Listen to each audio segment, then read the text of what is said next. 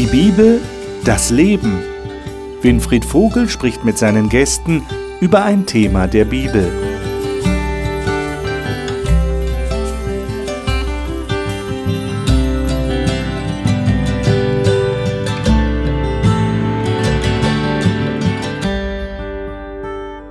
Als die ersten Christen beieinander waren, haben sie sich sicherlich an die Worte von Jesus erinnert, geht hin in alle Welt und verkündigt das Evangelium. Das haben sie gewusst. Aber es hat den Eindruck, dass sie es nicht so verinnerlicht hatten, dass es tatsächlich dazu geführt hat, dass sie alle Menschen mit in diesen Auftrag eingeschlossen haben. Da waren Türen in ihrem Kopf noch geschlossen. Und die mussten irgendwie geöffnet werden, damit die Sache Gottes weitergehen kann. Und das war vor allem bei einem wichtigen Mann unter den Aposteln der Fall. Und das wollen wir uns heute näher anschauen. Herzlich willkommen zu der Bibel das Leben hier im Studio des Hope Channel. Wir freuen uns, dass Sie heute wieder dabei sind. Wir studieren die Apostelgeschichte. Und heute wird es um das Kapitel 9 bis 12 gehen. Ich empfehle Ihnen, dass Sie zu Hause diese Kapitel für sich durchlesen. Wir werden nur auszugsweise aus diesen Kapiteln heute ein paar Verse nehmen können und darüber reden. Und das will ich mit den Gästen tun und die darf ich Ihnen jetzt vorstellen. Silvia Renz ist verheiratet und hat drei erwachsene Kinder. Ihr Bericht im Hope Channel über den Krebstod ihrer jüngsten Tochter hat schon vielen Menschen neue Hoffnung gegeben.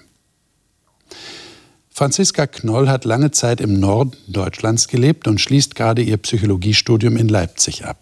Sie sagt, sie sei sich sicher, dass in der Bibel Jesus zu ihr spricht. Dr. Otto Wendel wurde durch den Zuspruch der Bibel, dass wir durch den Glauben an Jesus wirklich frei sein dürfen, inspiriert, Pastor zu werden. Er lebt und arbeitet in Bochum. Reinhard Krause war lange Jahre im Maschinenbau tätig und in seiner Freikirche aktiv. Er ist auch überkonfessionell in verschiedenen Gruppen unterwegs und betreut eine syrische Flüchtlingsfamilie. Ich lade euch ein, das Kapitel 10 in der Apostelgeschichte aufzuschlagen. Bevor wir im Kapitel 10 lesen, vielleicht noch wichtig zu erwähnen, dass am Ende von Kapitel 9 Kapitel 9 war ja der Bericht über die Bekehrung des Saulus. Das haben wir in der letzten Sendung behandelt. Aber am Ende von Kapitel 9 wird erwähnt, dass der Petrus eine Frau wieder zum Leben erweckt hat, die Tabea oder Tabitha oder auch Dorcas genannt, der griechische Name, die sozial sehr tätig war und Leute versorgt hat mit Kleidung und die angefertigt hat. Und das war ein großer Verlust für die Gemeinde damals, für die Kirche. Und äh, sie haben damit gerechnet, dass Petrus sie wieder auferwecken kann. Und er hat sie tatsächlich auferweckt. Das ist also die Geschichte der Vollständigkeit halber, denke ich, sollten wir das erwähnen. Und jetzt in Kapitel 10 wird uns zunächst ein Mann vorgestellt. Und ich würde sagen, wir lesen mal die ersten Verse in Kapitel 10. Silvia, darf ich dich bitten, mal die ersten acht Verse zu lesen?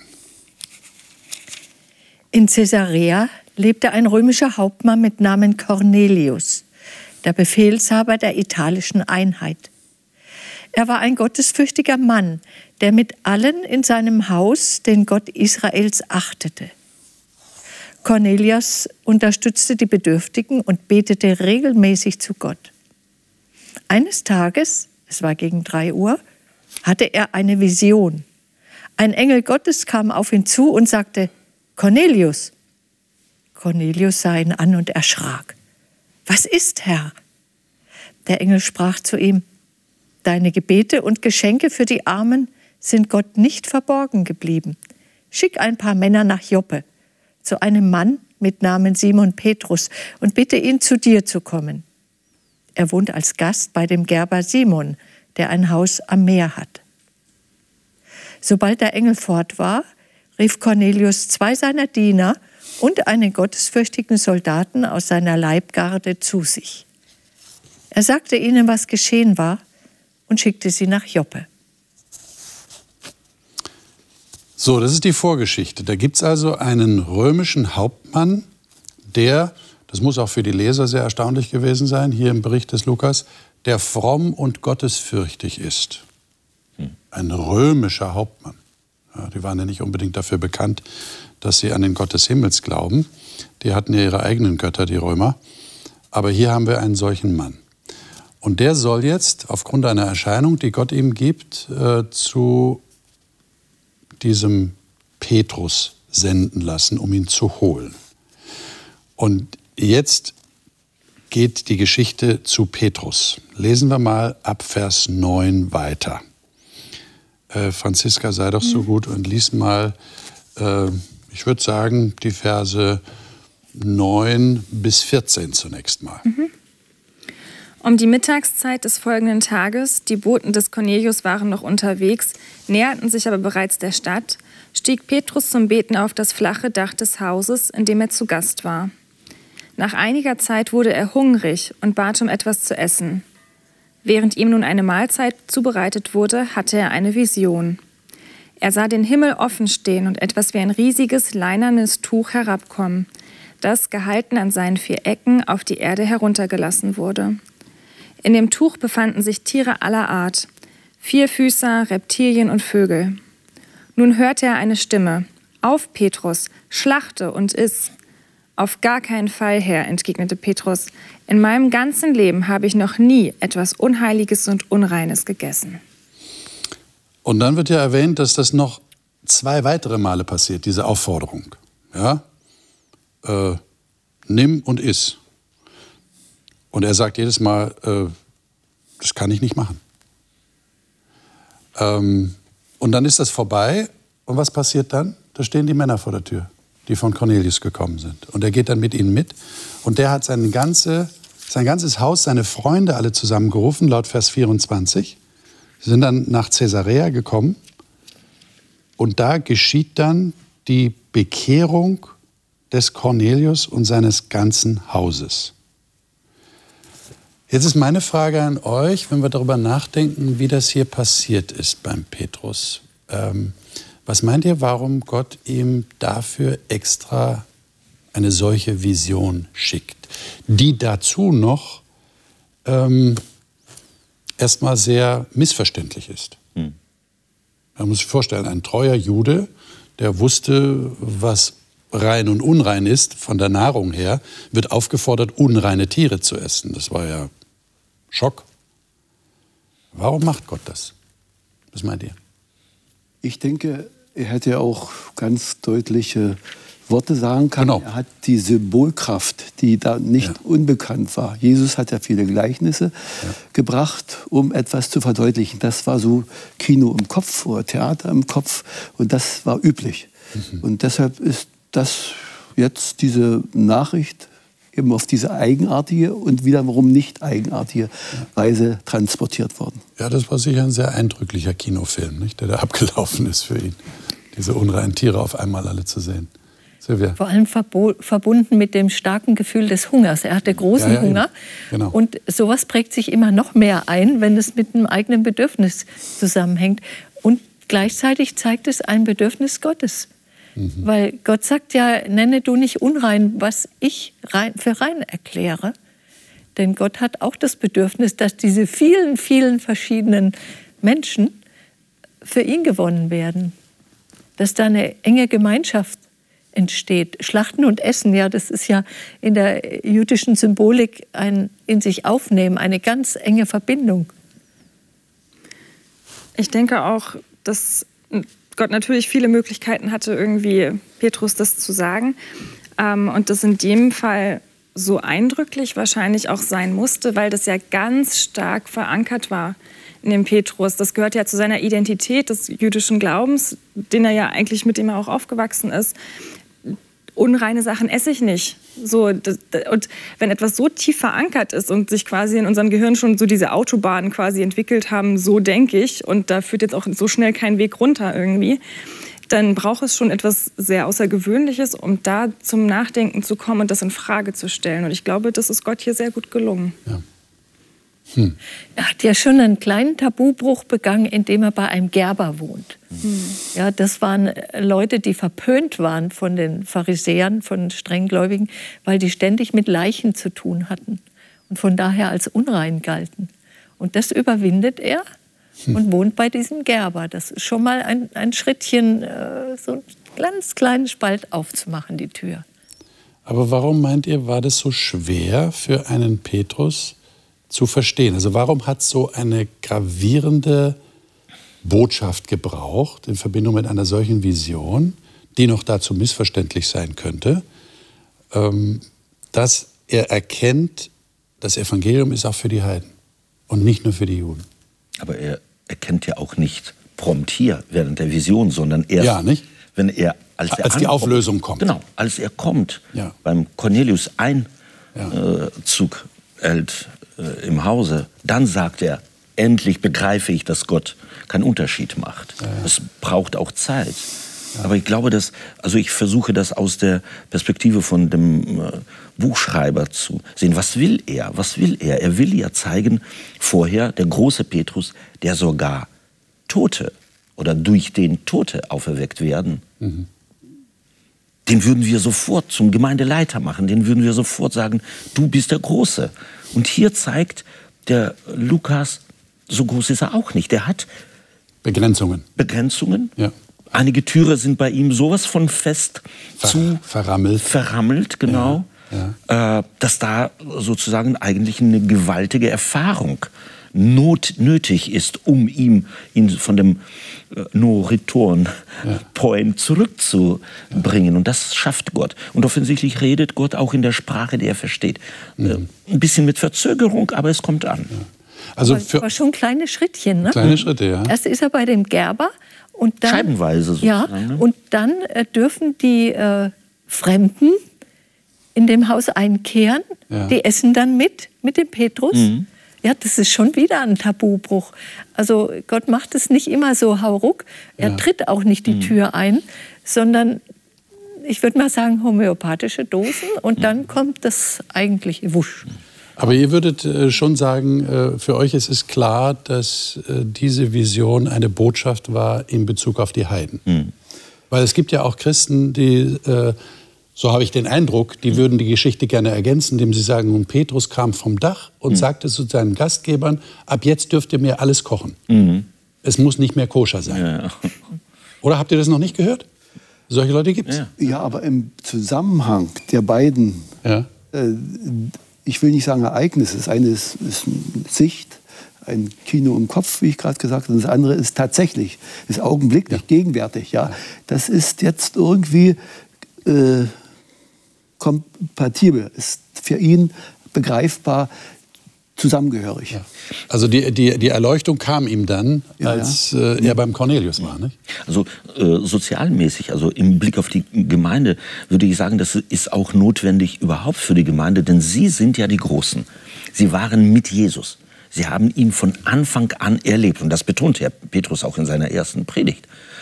Die könnten ja was sich einbilden. Und da führt Gott die Gemeinde so, dass sie verstehen, wir brauchen diese Führung immer. Egal, was wir vorher erlebt haben. Das Leben wiederholt sich nicht.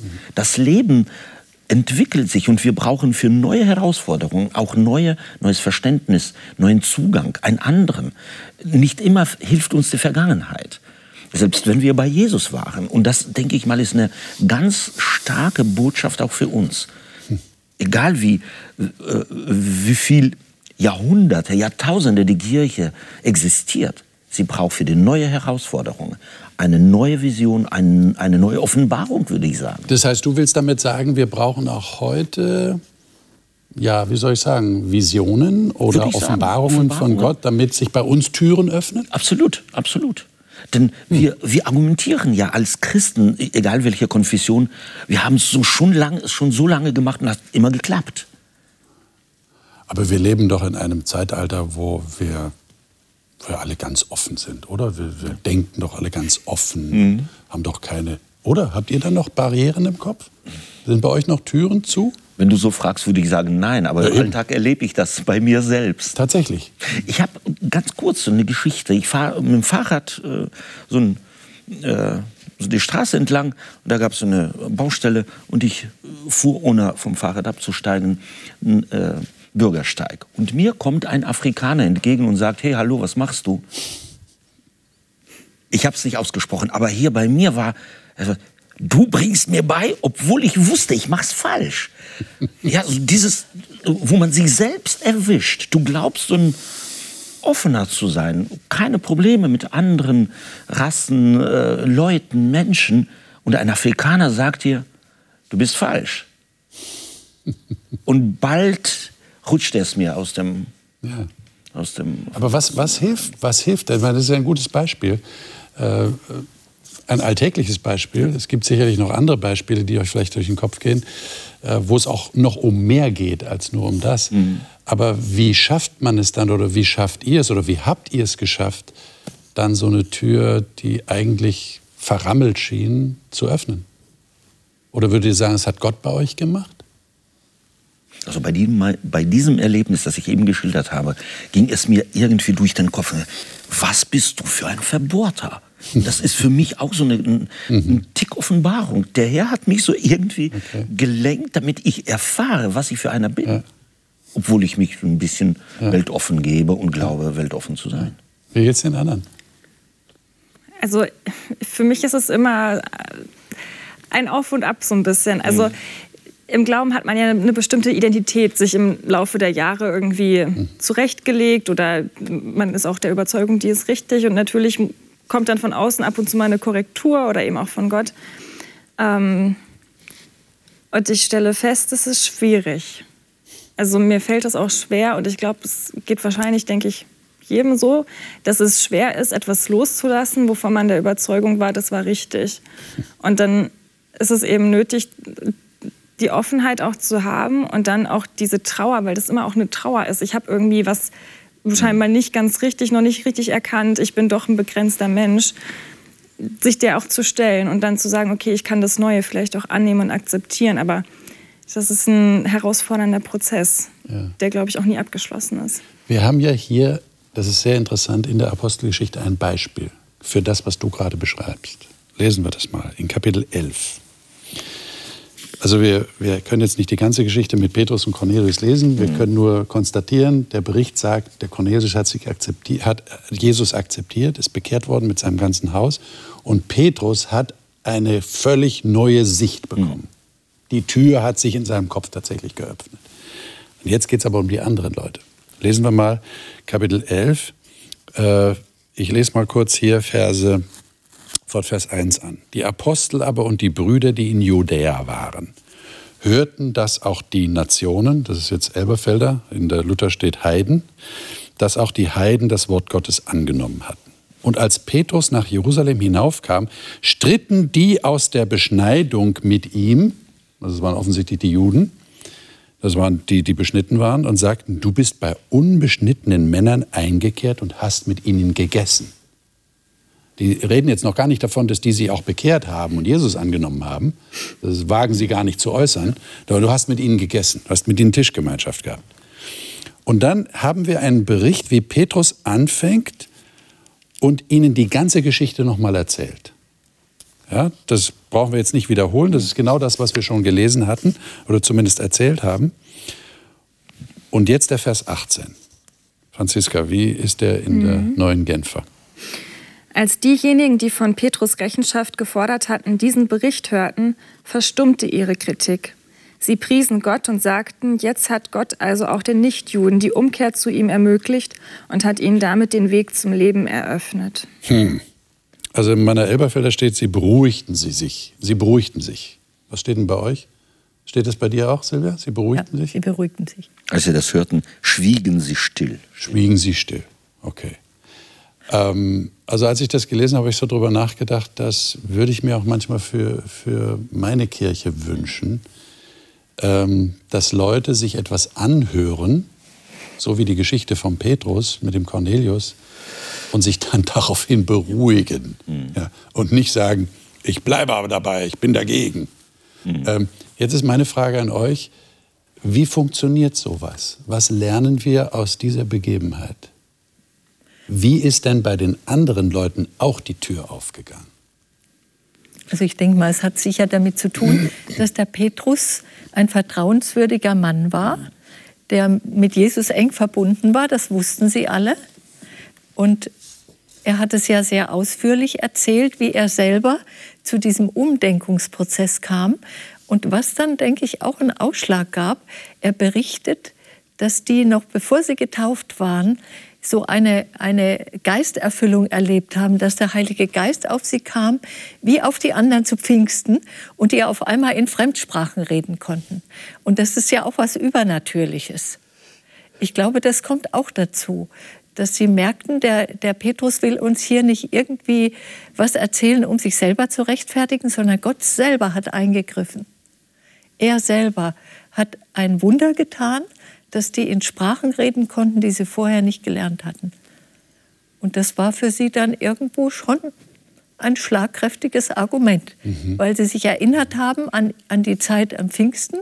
Mhm. Das war ein paar Jahre vorher gewesen, ein, ein Jahr vorher, nee, Pfingsten war 31, ne? Mhm. Also vier Jahre vorher. Sich erinnert, wie das bei ihnen war, dass sie plötzlich in mhm. anderen Sprachen reden konnten, ja. sagen, okay, wenn Gott das bei denen jetzt auch macht.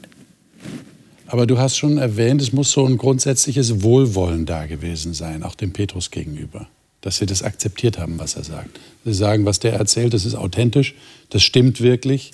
Wir nehmen ihm das ab. Er hat ja auch Zeugen erzählt. mitgenommen. Er ist nicht alleine hingegangen. Ja, ja. Er hat, glaube ich, noch fünf oder sechs Leute mitgenommen. Mhm. Mhm.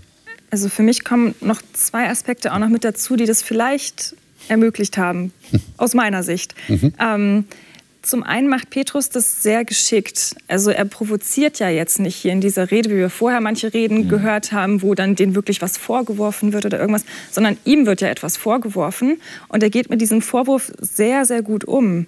Also er, er weist ihn nicht sofort zurück oder er sagt, ihr versteht überhaupt nicht, was ich hier erlebt habe oder was weiß ich, ne? Ähm, sondern er, er hört sich diesen Vorwurf an und dann kommt eben, sagt er einfach diesen ausführlichen Bericht über das, was geschehen war. Er erzählt einfach von Anfang an ganz ruhig scheinbar. Und das andere ist, dass, glaube ich, auch diese Christen ähm, ja irgendwas auch an sich wahrscheinlich hatten, dass sie die Offenheit hatten, ähm, dann eben auch zu sagen, okay, das kann ich akzeptieren. Weil ich glaube, egal wie wundervoll jetzt Petrus es kommuniziert hat, es gäbe, glaube ich, immer noch Menschen, die, wenn sie nicht bereit dafür sind, auch nicht hören wollen. Mhm. Also man kann auch nicht Menschen dazu zwingen, es zu verstehen oder zu akzeptieren. Zumal das ja auch ein Abschied gewesen ist. Ich kann mir vorstellen, das war so ein innerer Abschied von einer Idee, die die Juden ja hatten. Mhm. Da wird das Messiasreich wieder aufgerichtet. Die Römer werden aus dem Land getrieben und es wird uns wieder gut gehen. So wie zu Davids und Salomos Zeiten. Mhm. Ja, wir werden den Segen Gottes erleben. Ja. Und jetzt ändert sich das alles. Mhm. Und jetzt werden die, die eigentlich eine Bedrohung sind, ein römischer Hauptmann, ja, der eine ganze Schar, eine ganze Einheit befehligt hat, der wird jetzt Christ. Also das muss ja wirklich äh, ja. ein Abschied von einer Idee gewesen sein. Auch der, diesen Aspekt, denke ich, muss man sehen. Aber äh, das Argument ist ja schlagend für mich. Wenn Gott ihnen wie auch uns. Ja, das sagt das er hier, ne? Das Vers 17. Ja, Vers 17. Mhm ihnen, und da zeigt er, dass Gott keinen Unterschied tatsächlich macht. Das hat er erkannt bei Cornelius. Und das versucht er ganz geschickt auch hier in der Gruppe zu vermitteln. Es gibt keinen Unterschied. Und das hat Gott gezeigt. Das ist nicht mein Eindruck. Das ist nicht meine Interpretation der Geschichte. Mhm. Gott hat ihnen das Gleiche gegeben mhm. wie auch uns. Aber man hält sich ja für besser. Wir sind ja die, die das bekommen haben, die anderen wahrscheinlich nicht. Und hier überrascht Gott. Ganz massiv, auch die in Jerusalem, und gibt ihnen das ja. im gleichen Maße. Und natürlich musste Petrus auch einen großen sozusagen Vertrauensvorschuss gehabt haben, ja, ja. dass man ihm vertraut, dass er das nicht irgendwie äh, sozusagen Und es ist ja interessant, wie er diesen, Ver wie diesen Satz beendet. Genau. Er sagt, wer war ich, dass Eben. ich hätte Gott wehren können? Und das ist interessant. Er hätte ja sagen können, wer seid ihr? Hm. Aber er sagt, wer bin ich? Er ist ja beschuldigt worden, ja. dass er sie getauft hat und so weiter und so fort. Wer bin ich, dass könnte ich mich das, in den Weg stelle? Könnte das nicht der Schlüssel sein, dass wir zugeben müssen, das hat Gott gemacht? Das, das hat Gott gewirkt, auch jetzt, wenn wir auf unsere Situation mal kommen, mit anderen Christen, mit anderen gläubigen Menschen, dass wir vielleicht zu sehr auf der menschlichen Ebene mhm. bleiben. Aber wenn wir gegenseitig anerkennen müssen, da hat Gott etwas getan. Dagegen kann man sich eigentlich, ja, wir sagen ja immer, gegen eine Erfahrung gibt es kein Argument. Ja, ja. Das erzählt jemand, das ist ein Erlebnis, aber was soll ich denn da sagen? Das hat ja. er erlebt. Genau. Das scheint auch hier ein Schlüssel gewesen mhm. zu sein. Das ist interessant. Und wie Franziska sagte, dass er in Ich-Botschaften spricht ja. und nicht in Du-Botschaften. Mhm. Er rechtfertigt sich nicht, er verteidigt sich nicht, mhm. indem er andere angreift. Ja. Der Petrus hätte ihn ja auch den Missionsbefehl um die Ohren hauen können mhm. und sagen, was bildet ihr euch ein? Das hat doch Jesus gesagt, geht hin in alle Welt. Verkündigt es allen Völkern. Ja? ja. Hat er nicht gemacht. Er kam nicht mit der Theorie, er kam mit seiner persönlichen Erfahrung und Überzeugung. Und das überzeugt mehr und beruhigt auch mehr. In die heutige Zeit für mich übertragbar ist es insofern, ich habe es auch erlebt, dass der eine oder andere gesagt hat, das hätte mir Gott gesagt. Und das ist manchmal nicht so einfach, äh, richtig wahrzunehmen. Ich habe ja. da immer mhm. das eingebettet, in eine äh, Struktur. Ich frage meinen anderen oder ich lese mal nach. Ja. Und ich könnte mir vorstellen, dass bevor Petrus da war, es gab ja Netzwerke auch in der internationalen Umgebung. Ja, es waren ja unterschiedliche Menschen in den unterschiedlichen Städten. Ja, sie waren aber vernetzt und das muss sich von Jesus in den Jahren schon irgendwo rumgesprochen haben. Mhm. Äh, das ist subjektiv. Ja. Ob das so war, das ist jetzt mutgemaßt, aber für mich wäre so, wenn dir jemand daherkommt und sagt, das hat mir Gott gesagt, dann will ich auch mal als mündiger Mensch, als erwachsener Mensch das hinterfragen dürfen. Ja. Aber es muss ja dann irgendwo eine Möglichkeit geben, auf einen Nenner zu kommen. Jedenfalls damals war es möglich. Ja. also wenn beide Seiten offen sind, für das Wirken Gottes, dann, dann scheint das möglich zu sein. Mir ist jetzt noch eine Frage gekommen in Bezug auf unsere Situation heute. Ich erlebe auch Christen und auch Politiker in politischen Parteien, die sehr äh, auf das christliche Abendland rekrutieren, ja. ähm, dass für sie mh, hm, da große Unterschiede bestehen zwischen Menschen. Ähm, auch unter Christen eben. eben. Und da entsteht für mich dann schon die Frage, wie übertragt ihr diese Geschichte von Petrus und seiner neu geöffneten Tür auf diese Situation, die wir heute erleben? Wie kann es uns heute gelingen und woran wäre es dann erkennbar, dass wir alle Menschen einschließen in die Botschaft des Evangeliums? Also eigentlich, wenn ich die Geschichte lese, wie Petrus auch dezidiert, ganz genau sein Erlebnis mit dem mit den unreinen Tieren und so weiter und so fort erzählt. Das ist ja starker Tobak. Wenn er das den Juden in ihre Ohren erzählt mhm. und auch erzählt, Gott hat es gesagt. Also das verstehe ich gar nicht, muss ich sagen. Ja, wenn wir in, heute im Setting irgendwo sagen, Gott hat mir gesagt, dass das, woran ihr euch ewig gehalten habt, hat gesagt, das ist jetzt hinfällig. Was werden wir machen? Mhm. Es ist für mich, es grenzt tatsächlich an ein Wunder. Jetzt haben wir die Geschichte von Petrus in der Bibel. Und können wir die anwenden gegen Rassismus? Gegen Ausgrenzung? Unbedingt. Unbedingt? Das ist dringend nötig, glaube ich. Mhm. Ich glaube, unsere Kirche hat da auch ein bisschen Nachholbedarf, beziehungsweise einfach bei jedem Einzelnen. Jeder kann ja bei sich anfangen. Ähm, ich genauso auch bei mir. Ähm, weil wir, wir leben ja in Deutschland. Deutschland ist mittlerweile echt von allen Nationen haben wir Leute hier leben, ähm, viele auch aus Gebieten, wo sie wirklich viel, viel Leid erlebt haben. Und die nicht nur in Deutschland in der Gesellschaft zu integrieren, was schon mal eine Riesenaufgabe ist, ähm, sondern auch tatsächlich in unserer Gemeinde, dass auch das Bild, was man dann im Gottesdienst sieht, sich verändert, ja, dass es bunter wird. Das, das wünsche ich mir und ja, aber das. Aber das wünschen sich, glaube ich, noch nicht alle, oder? Nein, Wollen wir mal ganz nicht. ehrlich sein. Leider nicht. Aber woran liegt das? Uh, es sind viele Haben wir das noch nicht verinnerlicht? Da. Es sind viele Vorurteile, Vorurteile? da. Ja. Uh, dieser Text, uh, Gott macht keine Unterschiede zwischen den Menschen. In jedem Volk nimmt er jene an, die ihn achten und tun, was gerecht ist. Welcher Text war das Das jetzt? war jetzt in 10,35. das hat der, ja. der Petrus dann genau. Ganz wichtiger im Text Haus eigentlich. des Cornelius ja. gesagt. Ähm, das ist schwierig, weil heute auch von den Politikern, die du erwähnt hast, so eine Front auf, aufgezogen wird von einigen Politikern, mhm. äh, Christen gegen Muslime oder Christen gegen die anderen. Dabei ist das, was sie als Christen bezeichnen, nicht unbedingt das, äh, dass das Menschen sind, die wirklich Jesus nachfolgen. Also wenn ich mit meinen afghanischen Flüchtlingskindern äh, Nachhilfe mache und arbeite und mit den Eltern in Kontakt bin, dann nenne ich mich nicht Christ. Ich sage nicht, ich bin Christ, ich sage, ich folge Isa nach. Denn Isa kennen Sie aus dem Koran, das ist der große Prophet, mhm. von dem Sie auch glauben, dass er wiederkommt und dass er die Menschen richtet.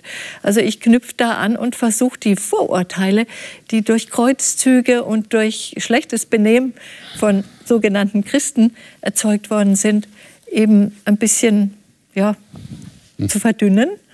Denn so leicht gehen die Vorurteile auch nicht. Ja, klar. Ich meine, für die äh, Muslime zum Beispiel, für die Götzendienst äh, genauso eine Sünde ist wie für uns als Nachfolger Jesu, ist ein Kruzifix mit einem gefolterten Mann, den man anbetet, ein absolutes Gräuel, ja. eine Gotteslästerung. Und das kann man doch nachvollziehen. Ja, ja? also diese, diese ja. kulturellen Unterschiede müsste man abbauen. Reinhard. Ich habe unlängst einen Satz gehört äh, äh, von einer Persönlichkeit, ich weiß gar nicht, wer es war. Äh, Jesus Christus ist Erfinder der Menschenrechte. Vor Gott sind alle gleich, so haben mhm. wir gelernt. Mhm. Und ich denke, so lange ist es gar nicht her, dass noch in vielen Ländern, in christlichen Ländern, äh, so etwas wie Rassenkunde stattfand in den Schulen, in den Universitäten. Amerika, die haben das eingeordnet. Die, die da äh, Kolonien hatten, ja, und von uns Deutschen will ich gar nicht reden, ja, da äh, war das nicht, ich sag mal, auf ein kleines Gebiet begrenzt, ja, und das ist, hm. ist irgendwo ist das nicht, äh, ich sag mal ein krasses Wort, ausrottbar, ja, das ist immer noch äh, möglich, dass man das in bessere und schlechtere und gut und böse und also jetzt gut und böse gibt es für mich, ja, aber nicht grundsätzlich eine Zuordnung für immer und beständig. Aber wir haben jetzt die Geschichte gelesen, wir müssten jetzt mit gutem Beispiel vorangehen. Ne? Wir können uns jetzt nicht mehr aber dahinter verschanzen. Man kann es wahrscheinlich bewusst. nicht befehlen. Nein, befehlen kann man es nicht. Eben, ja. äh, wie man so sagt, wir müssen. Ja, ja. und und äh, es ist interessant, dass Petrus ja selber die Gnade erfahren hat. Mhm. Er war ja der Verräter. Mhm. Egal in welcher Kultur, du bist ein Verräter, da, da gibt es nichts zu deuteln. Mhm. Und er hat ja die Gnade von Jesus erfahren und es braucht Jahre, bis er das sagt, nun erfahre ich in Wahrheit, dass Gott keinen Unterschied zwischen Menschen macht.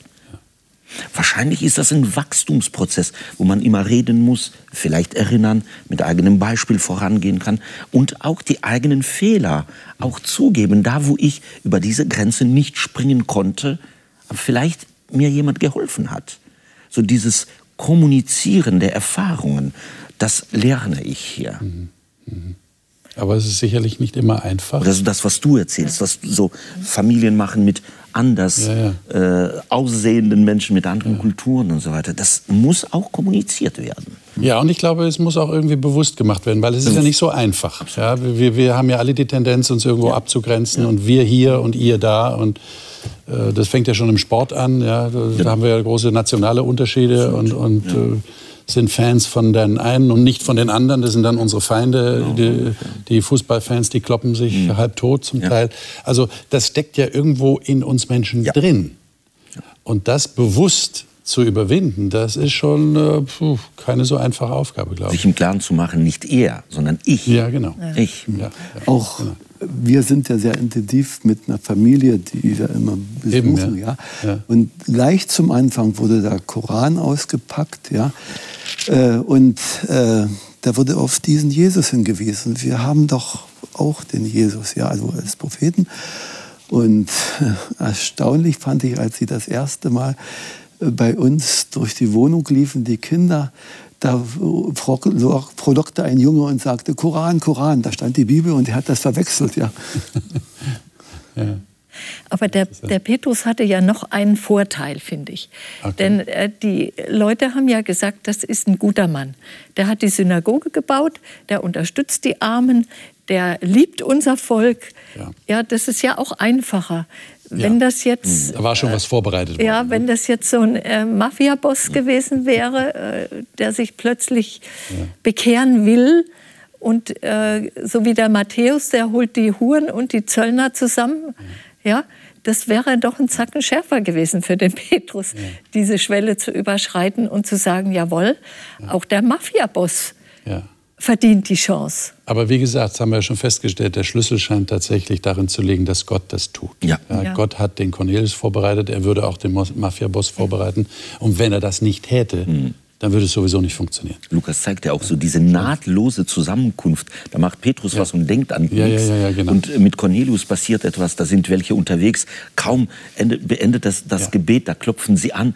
Das ist ja eindeutig nicht zu übersehen, wie von der Metaebene alles gesteuert wird. Es ist orchestriert, orchestriert vom Heiligen absolut. Geist, ja. offensichtlich. Und das sind, glaube ich, 40 Kilometer. Ja, ja. ja das so zu timen. Entfernung, genau. Ja. Das ist genau. Mhm. Schon toll. Zum Schluss hätte ich gerne noch mit euch äh, etwas gelesen in Kapitel 11. Ähm, das ist jetzt so die, die Folge dessen, was da jetzt passiert ist. Mhm. Also eine Tür hat sich geöffnet und jetzt steht da, die zerstreut waren durch die Bedrängnis, mhm. die wegen Stephanus entstanden war. Das haben wir ja schon äh, gehört. Ähm, die sind durch alle möglichen Gegenden gezogen, Vers 19. Vers 20, es waren einige unter ihnen, einige Männer von Zypern und Kyrene.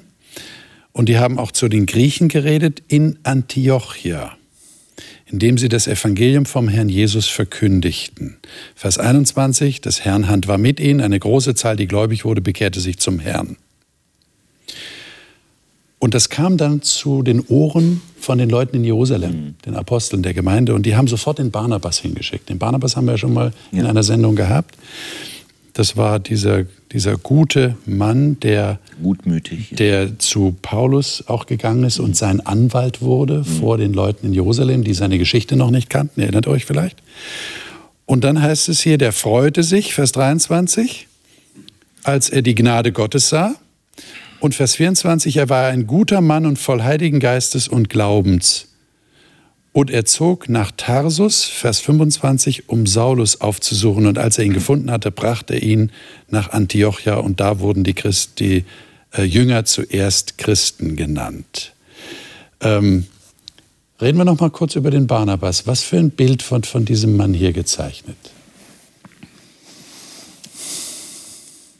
Eigentlich äh, würde ich erwarten, wenn man ihn so schaut, wie er dargestellt wird als Person, dass mehr durch ihn gemacht sein konnte, ohne die Wunder, ohne die Angriffe und so weiter und so fort. Aber Gott sucht sich die ja. harten Brocken aus, sozusagen, ja, um vielleicht auch tatsächlich der Gemeinde zu zeigen, nicht durch die Menschen passiert etwas. Ja, also diesen Eindruck habe ich. Ja, ja. Mhm. Aber er braucht sie schon auch. Er braucht sie auch. Ja, er braucht sie War auch, nicht der Barnabas einer von den sieben Diakonen? Mhm. Ja, oder? Bin jetzt nicht so sicher. Bin jetzt nicht so sicher. Auf jeden Fall steht ja. von ihm, dass er ja, also auf jeden Fall. Nee, war er nicht. Okay, er, er gehörte zum Stamm Levi und kam von mhm. Zypern, also ja, genau. war auch ein Migrant. Ja, genau. Und er verkauft einen Acker und brachte den Aposteln das Geld als Hilfe für die Bedürftigen. Ja. Da, da wird er uns zum ersten Mal vorgestellt. Genau. Er teilt, er gibt, er ist großzügig, er hat ein weites Herz. Aber nichts Spektakuläres Menschen. sozusagen, scheint mir so zu sein bei ihm, ja. Aber doch sehr entscheidend. Sehr entscheidend. Ja, er ja. ist der Anwalt für Paulus, mhm. verteidigt ihn vor mhm. den äh, Leuten in Jerusalem. Und jetzt sucht er den Saulus. Wir haben ja festgestellt, Saulus ist weggegangen, er ist weggeschickt worden, weil zu viel Unruhe mhm. da war nach seiner Bekehrung und er sehr aktiv da gewirkt hat und verkündigt hat, gepredigt hat, haben sie ihn weggeschickt. Er ist dann lange Jahre weg gewesen in Tarsus und dann später in der arabischen Wüste. Und der Barnabas macht sich auf und sucht ihn und mhm. holt ihn nach Antiochia. Das zeigt ja was über den Barnabas, mhm. oder?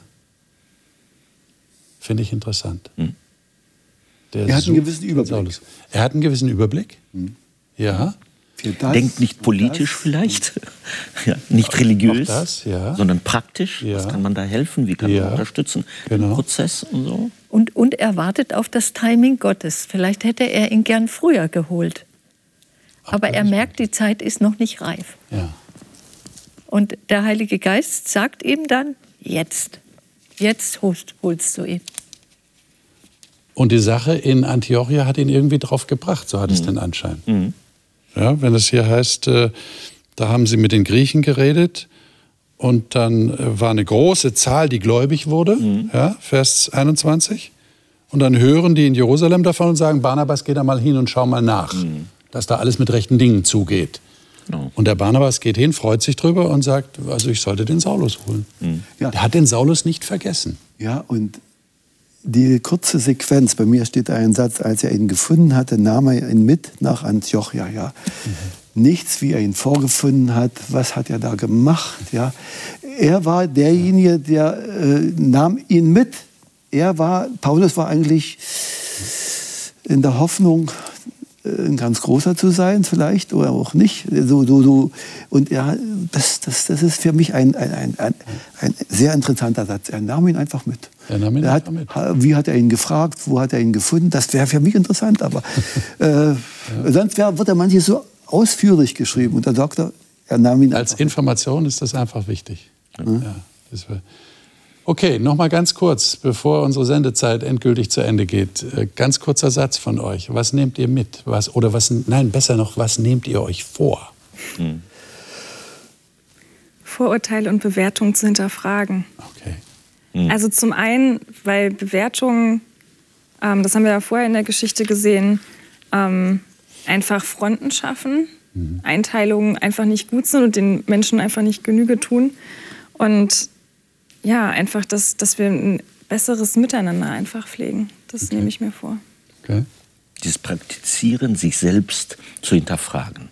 Welche Motive, welche Mechanismen treiben dich in eine gewisse Richtung? Auch wenn ich der Meinung war, ich war, recht, war genau. richtig, ich, genau. ich, lag richtig. Ja, ja so wie Petrus. Ja irgendwie nicht so, ja, ja, das andere eher. Aber so dieses Üben, wie du gesagt hast, bewusst üben, sich zu hinterfragen, ja. bei sich zu sein in solchen äh, Fragen gerade. Liebe Zuschauer, das ist ein Appell. so formuliere ich das jetzt einfach mal. Ein Appell an Sie zu Hause oder wo auch immer Sie jetzt sind, in einem Bibelgesprächskreis, wo Sie vielleicht auch mit anderen sich darüber austauschen können. Hinterfragen Sie sich. Hinterfragen Sie Ihre bisherigen Vorstellungen, die Sie hatten. Vielleicht auch von anderen Menschen. Das ist, wäre ja schon ein Riesenfortschritt, das zu hinterfragen vielleicht doch die Schubladen aufzumachen und zu sagen, du darfst da jetzt raus. Ich, ich, ich glaube, dass du Potenzial hast für mehr und auch du bist ein Mensch, der von Gott geliebt ist. Das ist bei Petrus passiert. Diese Tür hat sich in seinem Kopf tatsächlich geöffnet. Und ab dem Zeitpunkt, das sehen wir auch in der Apostelgeschichte im Bericht von Lukas, war Mission möglich. Jetzt plötzlich fängt es an. Da fangen die Missionsreisen an. Deshalb ist das nächste Thema Mission 1.0. Da hat alles angefangen.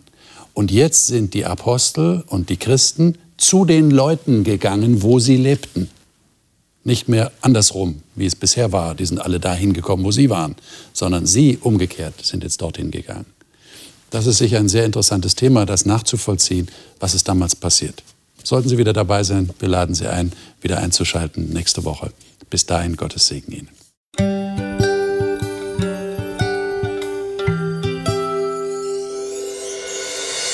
Sie hörten auf Hochchannel Radio die Bibel, das Leben mit Winfried Vogel und seiner Gesprächsrunde.